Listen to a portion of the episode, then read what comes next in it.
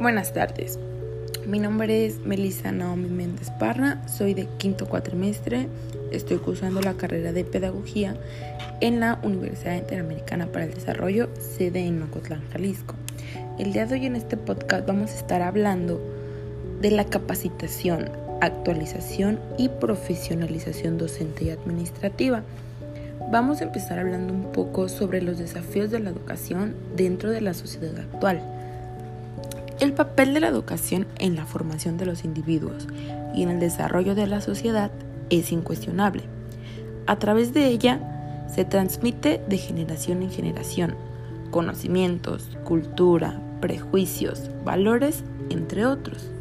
Sin embargo, actualmente ella enfrenta diversas situaciones conflictivas que afectan su adecuado desarrollo. Por ejemplo, la globalización. Esta ha implicado varias reformas en la educación a nivel mundial.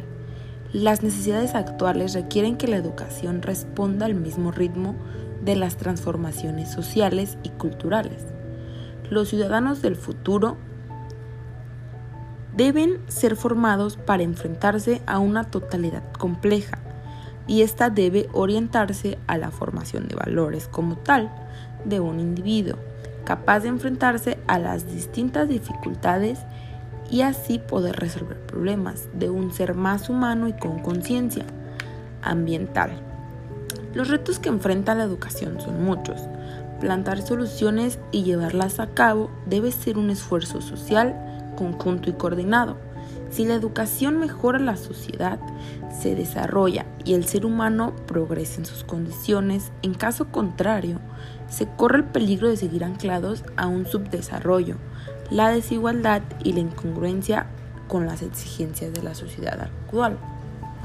Vamos a estar hablando también un poco sobre la formación continua en la formación docente, ya que en la actualidad la formación continua en los docentes es considerada de vital importancia debido a las transformaciones sociales, ya que la sociedad se va desarrollando cada vez más conforme pasa el tiempo y así al impacto del desarrollo científico tecnológico en todas las áreas del saber, ya que como muchos lo llegamos a ver o lo sufrimos dentro de esta pandemia, muchos docentes se tuvieron que actualizar de manera extraordinaria dentro de las dentro del desarrollo tecnológico, ya que muchos docentes eran de edad avanzada y no tenían tantos conocimientos como tal.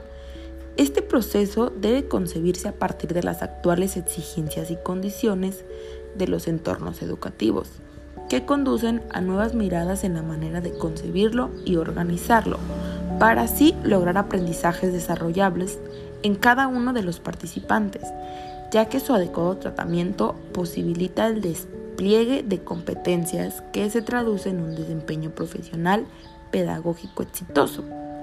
La formación del personal docente como un proceso continuo debe partir de la contextualización y un enfoque sistémico de las acciones que se proyectan, el aprendizaje colaborativo de los participantes y la multidimensionalidad de las acciones que se ejecutan. Dentro de esto, una pequeña conclusión es que muchas veces, dentro de muchos ámbitos, la formación continua de la formación docente es demasiado requerida o es algo muy importante dentro de la educación. Y es algo que todos los docentes deben de tener, capacitación para cada curso que vayan a estar impartiendo, ya que no es lo mismo que un maestro que esté acostumbrado a dar primer y segundo grado lo pongan con un grupo de sexto, ya que es un cambio radical de los conocimientos que va a impartir. Gracias por escucharme.